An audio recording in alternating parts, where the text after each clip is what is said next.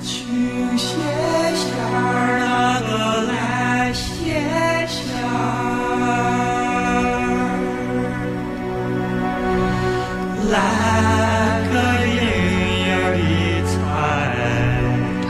里是国家大剧院节目，我是于云。今晚呢，要为大家介绍的是一部国家大剧院的原创歌剧《兰花花》，特别请来的是国家大剧院合唱团团长、音乐指导黄小曼，听众朋友们，大家好。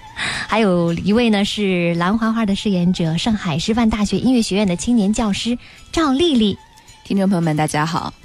那大家都知道《兰花花》这首歌呢，其实它是一首陕北民歌，已经流传很多年了。那么今天我们要说到的这部歌剧，就是根据这首民歌改编创作出来的吗？对，嗯嗯，《兰花花》这个歌剧呢，嗯，筹备了将近六年，嗯。嗯，可以说很多艺术家为此付出了他的心血，嗯。才有了今天的这个马上要公演的这个版本。嗯。嗯，大家都知道《兰花花》这个歌，对而且可能是全国上下没有不知道的。流传很多年了，对对对。嗯，经典之作，对，它实际上是一个叙事的歌曲。嗯。那么从这一点出发，剧作家就在这个歌剧里头展开了一个爱情的故事，嗯。而且是一个陕北的农村的这种姑娘和拉骆驼的这个、嗯。呃之间产生的这种爱情，嗯。呃，可以说跟我们的就是封建各个方面的这种的这个产这个要求哈，嗯就是跟对这个爱情的这种要求的衡量的标准不一样，嗯和他们的理念的不一样，和道德标准的不一样，嗯产生了这种碰撞，嗯。然后写出了这部歌剧。那根据我查到的一些资料呢，他讲的是这样的一个姑娘兰花花的形象，说兰花花的呃，她的原名叫姬延龄，是一九一九年出生在延安临镇的，她长得很漂亮。当时呢是呃红军来了，兰花花和部队里的一位年轻的战士情投意合，发誓永不分离。后来呢，红军接到新的任务，两个人不得不分开了。那么在当时的那种社会环境下呢，兰花花的父母知道兰花花和人相爱这件事，就非常的恼火，后来把她强行的嫁给。一位恶棍叫任小喜，后来呢，任小喜死了之后呢，她又被迫嫁给一个马脸的妇人。兰花花最终呢是不满是社会的这种腐朽，不满父母的保守和对爱人的思念，郁郁寡欢而死。战士回来之后呢，为他写下了这首《兰花花》。那么这部歌剧当中呢，是不是跟这个故事有所不同，嗯，可以说完全不同。完全不一样？对，嗯因为咱们都说民间传说，嗯。首先它就可以有多个版本，嗯。对吧？比如我要写一个刘三姐，我嗯可能会写成现在我们大家知道的刘三姐，嗯。也可能会想象出另外一个刘刘三姐。嗯。那么兰花花的道理是一样的，嗯。这里头没有说在哪个历史时期，嗯，也没有说是在什么什么什么情况下，也没有一个原型。对，嗯。它就是一个兰花花这三个字儿，嗯。是人们对陕北的文化、对整个的咱们中国国情，嗯有一个体现，嗯然后产生了这样的一个剧本。嗯。那么在这部《兰花花》当中呢，也有很多经典的唱段，我们不妨先来听一下。其中我觉得最好听的一段应该是这段合唱了，延安府叫林振川，谁不知道？嗯来听听看。这个是等于是兰花花的事情，嗯他和骆驼哥哥相爱的事情，公诸于世以后，嗯他们村民的反应。嗯延安福临真传，谁不知道？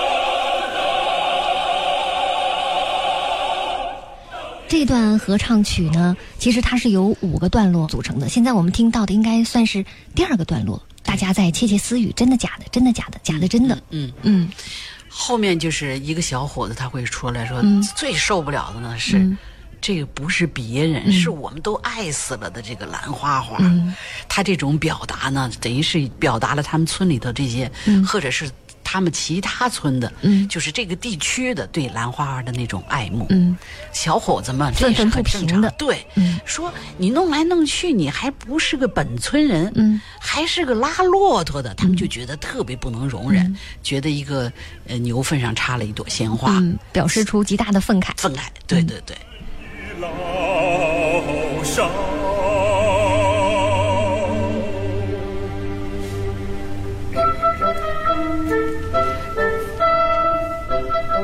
后几个小伙子出来调侃。嗯，这这是著谁让你，们家那么穷呢？嗯要不然你早能把兰花花娶回家了。这就是那段男生四重唱。对对对，正日里家中两锅冷灶，人穷志短，马首茅堂。再好的女子，也得上了别人的大花轿。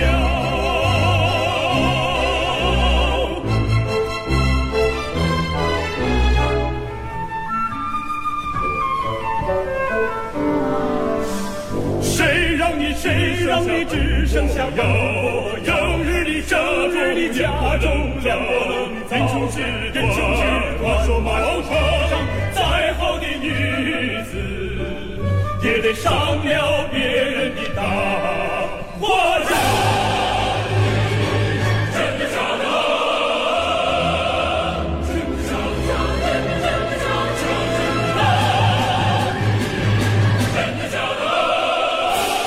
回到了第一段，对，大家在窃窃私语，这事儿到底是，哎，真的假的？情绪情绪的再现。谁不知道？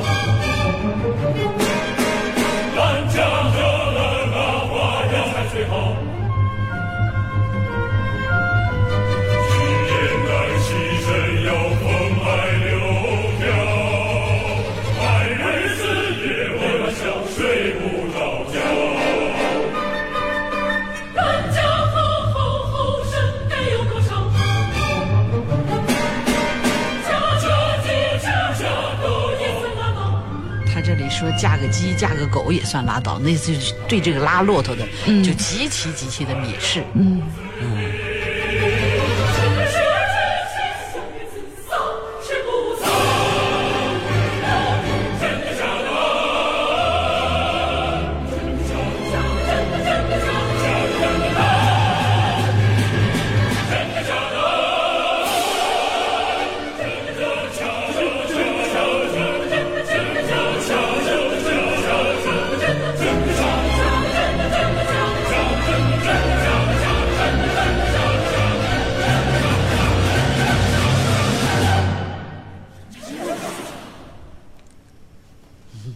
意思。这段合唱、其实它表现的就是兰家河的众乡亲对兰花花和啊骆驼骆驼子的爱情实议论纷纷对对对，对，那其实焦点呢就在于他们太喜欢兰花花了，嗯因为兰花花实在是一个年轻貌美的靓丽的女子，她心思呢又非常的单纯。对嗯对，那么在呃赵丽丽在表现这个兰花花的性格这个方面，你觉得就是哪些唱段能够表现出她性格的不同的侧面，来塑造这个形象？嗯，首先兰花花作为剧中的一个主线人物，嗯。她之所以能成为整个故事的戏剧冲突的，嗯、包括矛盾的原发点，嗯。就是证明她的性格一定不是单一的，一定是丰富的，对。而且她是具有着独特的魅力，嗯。能让大家呃唤醒最真实的内心的这种特质的，这一定是兰花花所具有的。嗯。那么在剧中呢，有几个唱段是比较能代表她的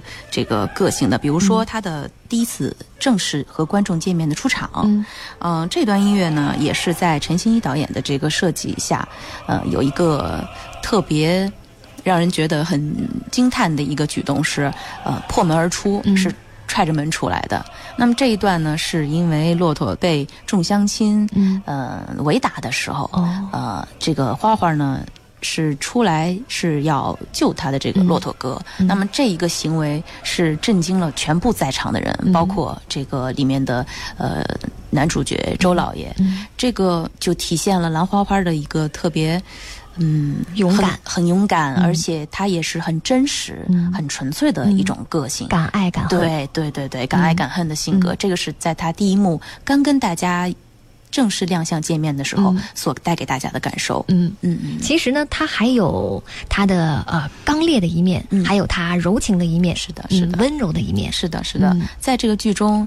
兰花花最温柔、最柔美的地方，嗯。就是她每次提到骆驼哥的时候，嗯。这个时候她的呃，从音乐上面，千一老师也是给了我们非常大的这个表现的空间。嗯。音乐的这种优美流畅的旋律，嗯。也是能让大家感受到花花心中的这种幸福。嗯。提到骆驼哥的时候，这种满眼饱含着幸福的这种感觉、嗯。这种感受，呃，每当他提到骆驼哥，包括他提到他和骆驼哥。有娃这件事儿，嗯嗯他是非常非常幸福的，这也是他在这个剧中为数不多会体现很柔美、很幸福的，就是这种时刻。嗯嗯还原她呃很温柔的、很痴情的女子的形象。对的，对的。那您觉得是哪一段唱段最能够代表她的心情？呃呃，应该说是《圆圆的月亮》。嗯嗯，《圆圆的月亮》这首唱段就是表现他是思念着骆驼哥，呃，演唱的这首歌，嗯旋律是非常非常的优美的。嗯，不妨在这儿给我们唱两句，好可以，让我们感受一下。嗯，圆圆的月亮挂在天上，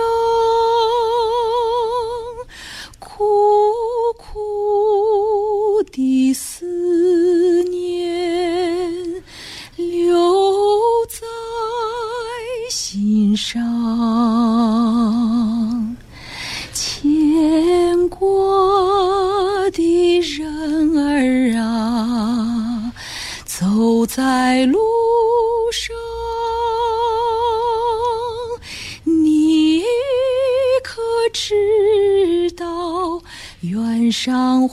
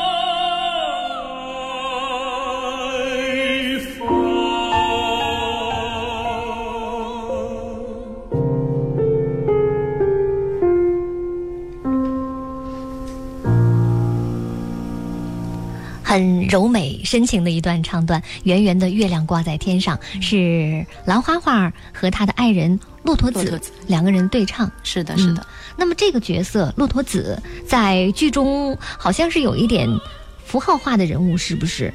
因为剧情的设定呢，是他在第一幕就已经被赶出兰家河了，但是后面还有他的唱段，他是在哪儿唱的呢？幕后，幕后。对，因为歌剧幕后的这种唱也是一个表现形式。嗯。他在幕后一唱，他产生那种时空的感觉，嗯。声音的这种空旷遥远，嗯，更能体现出两个人思念的那个情的那个、嗯。那个感觉。更有感染力，对遥远的呼唤，对对对嗯，心中的歌声。对对对，嗯，那这个人物在最后其实也没有再出现，只是一直是在幕后。对，嗯。思念嘛，永远不能让他到跟前儿来。嗯嗯。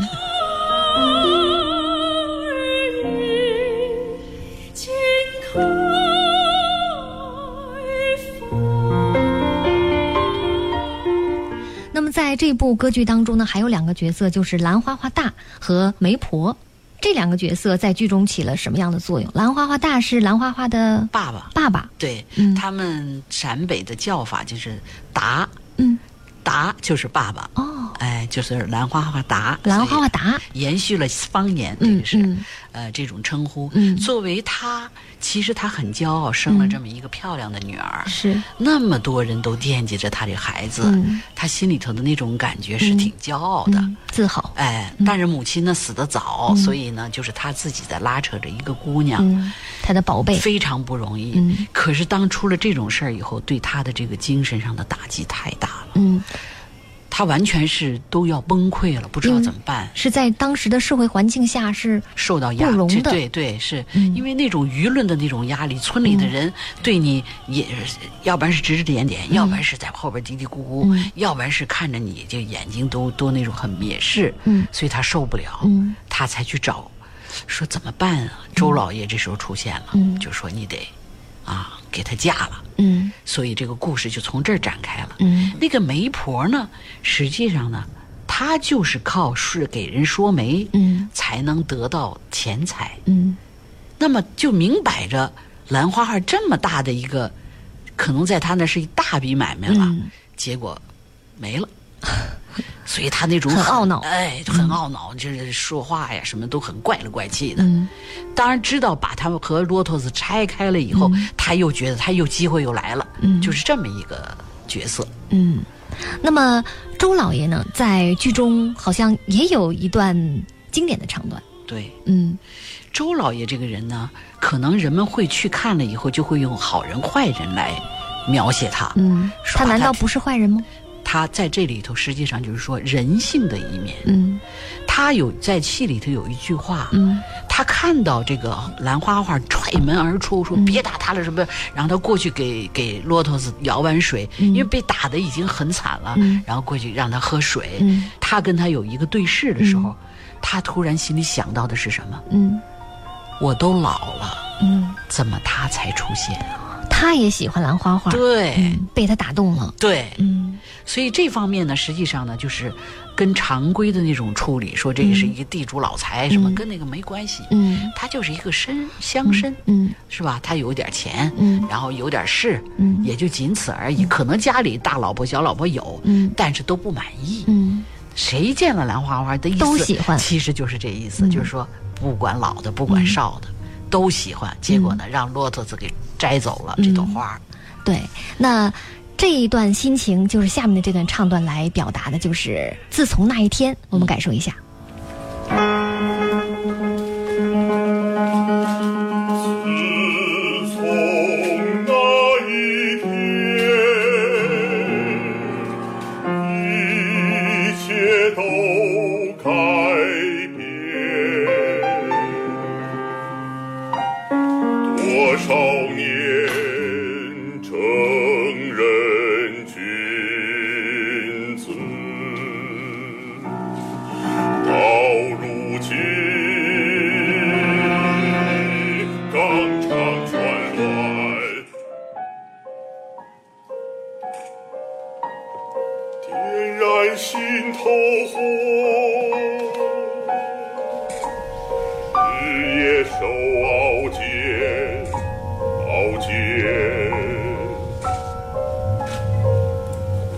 是神差到这里？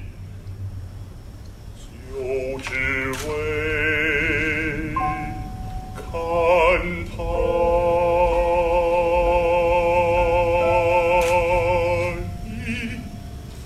一眼。就是因为看了他一眼，是他实实际上呢，就是说他自己的心里头也在翻江倒海，嗯因为这完全不符合他的身份，嗯他怎么能有这样的一种感情呢？他自己跟自己也在较劲，他自己也很煎熬也过不去。嗯他想得到兰花花，嗯所以他出了个主意，嗯说干脆让我们家的赶羊把它娶回家吧。那接下来的故事如何发展呢？我们把它留到下半时段。嗯，稍后下半时段，让我们继续和大家分享这部精彩的原创歌剧《兰花花》。我是于允，稍后下半时段马上回来。哦，这份难，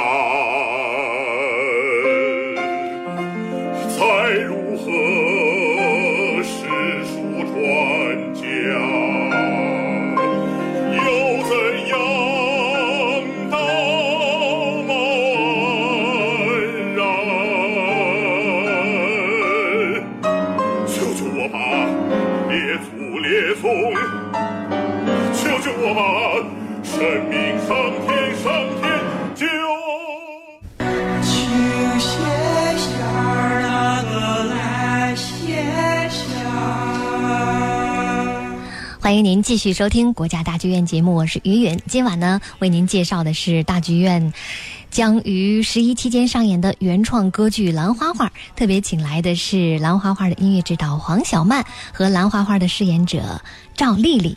那么刚才呢，我们听到的那一段唱段，其实它阐释的是剧中的一位非常重要的人物形象。他的这种人物形象呢，一生苦心经营的传统的道德的形象，就通过这首歌之后，就完全的对。坍塌了。对对对。这就是周老爷。对，嗯。而且这次周老爷呢用的是一个男低音声部的这个嗯。声部这个演员来扮演，嗯。这个呢也是一个比较特殊的。嗯。一般的中低声部呢，作为主角的就比较少，尤其在中国歌剧里头。所以这次能用一个贝斯来演嗯这个戏，本身就是一种挑战。嗯因为他得有比较完备的各种声音技巧的表现，嗯包括他对角色的理解，嗯对音音色的运用，嗯包括对角色的驾驭，嗯。所以这些方面都是一个难题。那么周老爷在剧中是一号男主角吗？应该是嗯他的戏份很重，戏份很重。对。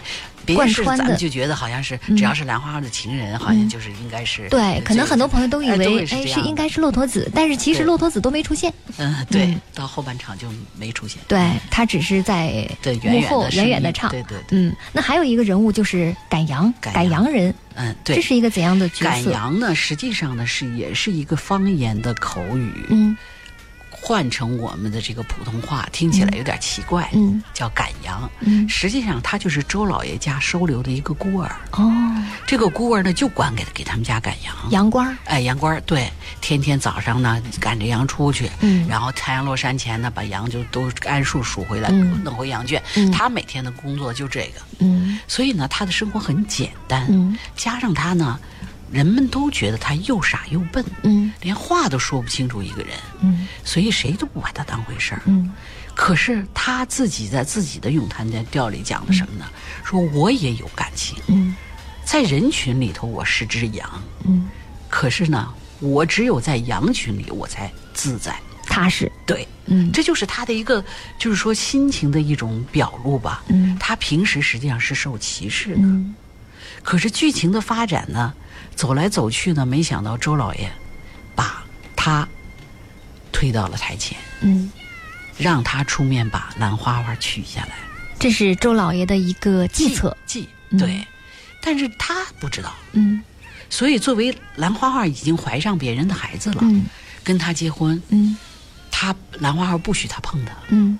他说的我已经是骆驼的人，我不、嗯。不能让别人碰。嗯这个时候，赶阳才发现自己受了欺骗。嗯他那个感情的幅度非常大，而且有那个就是咏叹调啊，嗯写的也非常成功，嗯呃，也非常的美。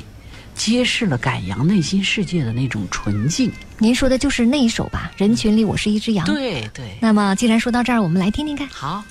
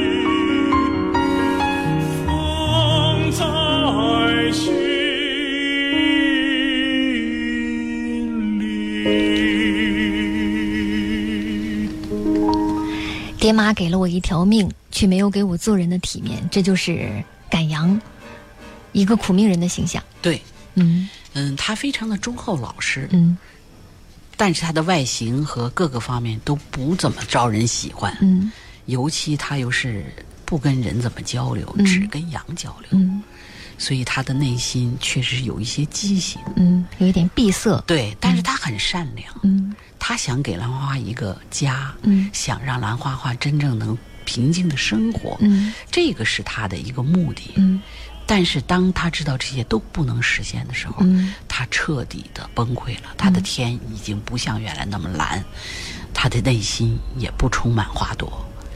就是老实人也有猛然爆发的时刻。对嗯他这时候突然发现周老爷在骗他的时候，嗯他就完全反叛了，嗯，逃走了。他逃走了，对。离开了兰家河。对，嗯。嗯。因为他受不了嗯。天天看着兰花花，嗯。又不能去爱他，嗯。呃，就说村民们的那种讥笑、嗯。和知道这个真相以后，嗯，他受不了。他是无法忍受的。对对对。那么周老爷这么做的目的周老爷？实际上他的如意算盘是想等兰花把这个孩子生下来以后，嗯。他再慢慢的把这事儿弱化，嗯然后是娶进门呐、嗯还是帮我做点活儿啊，嗯来慢慢的来过渡。嗯可能他想跟他明媒正娶的这种想法，我觉得是一个比较荒诞的。但是他还是贼心不死。他想得到他，嗯，怎么？得到？嗯这个剧本里到最后也没写，因为兰花花跟他翻脸了，嗯所以周老爷采取的那种嗯可以说是非常不道德的，一下就把所有的事儿底儿全兜出来，嗯让村民们来再来践踏兰花花。嗯这个是一个非常不道德的。嗯但是，是不是周老爷这个人他就是应该这样呢？嗯也许确实是失态了。嗯所以这个就是在大家每个人的去解读了，嗯不一样。就是《兰花花》这个戏呢，作为国家大剧院为什么会写六年呢？嗯其实写了六年对，从剧本开始，然后到作曲，嗯。等等等等，一一系列的整个下来，从我们开始参与嗯。到现在，所以呢，就觉得，我觉得国家大剧院是本着对观众负责，嗯让观众接受，嗯。观众喜爱，嗯。这样的一个角度，去不断的校正自己，然后才出了嗯。今天这一版。嗯，也算是一部精品制作了。是因为什么作品都是你仔细的去琢磨它，仔细的去推销，肯定比你一蹴而就的那个感觉要好很多。嗯，那其实咱们的歌剧演员呢，都是通常都是美声唱法的，对他们普遍接触的西方的歌剧作品可能比较多，嗯但是呢，这部《兰花花》当中有很多中国特色的音乐元素。那我听刚才的一些唱段哈、发现演员对音乐的处理还是很细腻的，很多地方都能够听得到很有民族的味道。那么在美声唱法和地域特色之间，好像也没有产生那种违和感。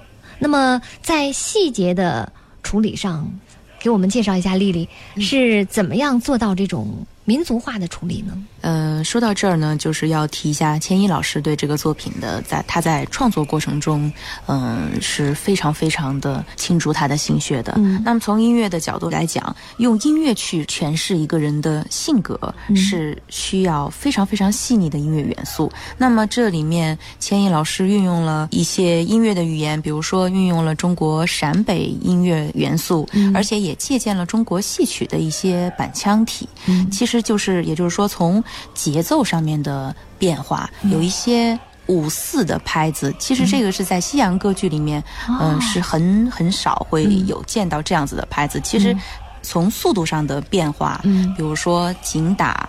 呃，慢唱，嗯这些都是非常具有咱们中国的、呃、音乐特色。嗯比如说，在这个《花花的咏叹调怎么办》里面，就有一句是，呃。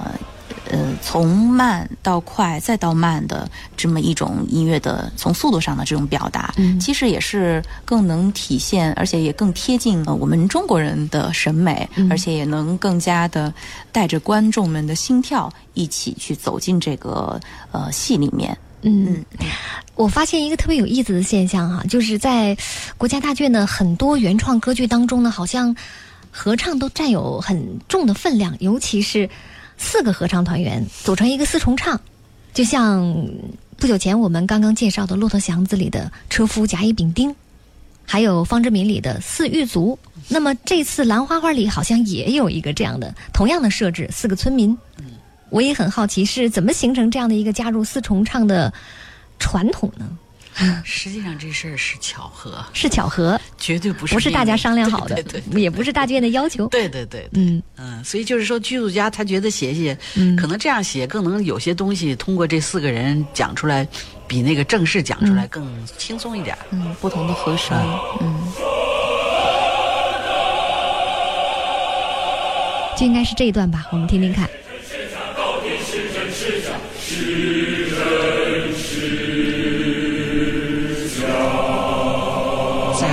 青年唱完以后，嗯这个青年唱完以后才是那个四个人的。嗯。四个人的兰花花，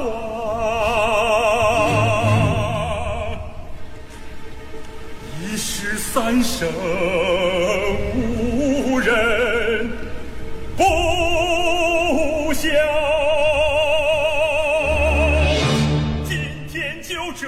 合唱在这部剧当中的确是占有很大的分量，也是起着关键的作用的。从最初，啊、交代兰花花的人物形象，到最后来交代兰花花的命运的结局，都是由合唱来完成的。对对，那在这部歌剧当中的合唱的唱段有什么特点呢？就是合唱团员在剧中扮演的形形色色的村民，他们在剧中是怎么穿针引线把剧情向前推动的呢？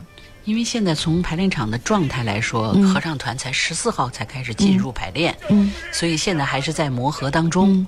嗯，导演呢，确实是他会在群众当中选出一些、呃各方面的代表，嗯然后呢，在唱同样词的时候有不同的表现。嗯这个一般是歌剧导演惯用的一个技能。嗯就是在这方面呢，应该说合唱团起到一个，就是把情绪发展到极致。嗯，推波助澜。对对对，嗯，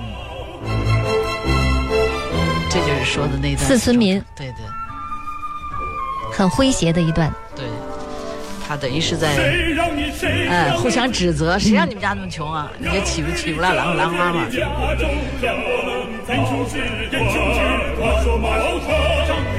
好的女子，也得上了别人的大花轿。